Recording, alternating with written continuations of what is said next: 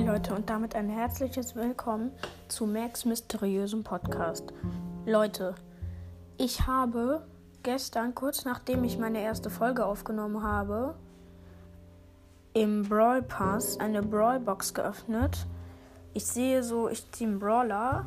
Ich dachte, es wäre Karl oder Rico, weil ich bin noch total lost. Ich habe keine 2000 Trophäen und aber dann habe ich gesehen, dass es Max war. Ich bin total ausgerastet. Da habe ich mir auch nur so gedacht, was ist mit meinem Lack passiert, weil ich habe auch schon Piper und Nani gezogen. Und ja, es wäre halt übelst krass, wenn ich noch mehr mythische, epische oder legendäre Brawler ziehe. Und ja.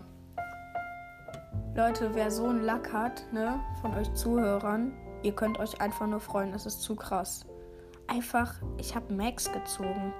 Also und vor allem, ich habe, ähm, ich hatte eine Tausender Quest im Kopfgeldjagd und dann habe ich gemerkt, dass Max in Kopfgeldjagd total geil ist, weil sie ist mega schnell und kann sich damit den blauen Stern halt holen.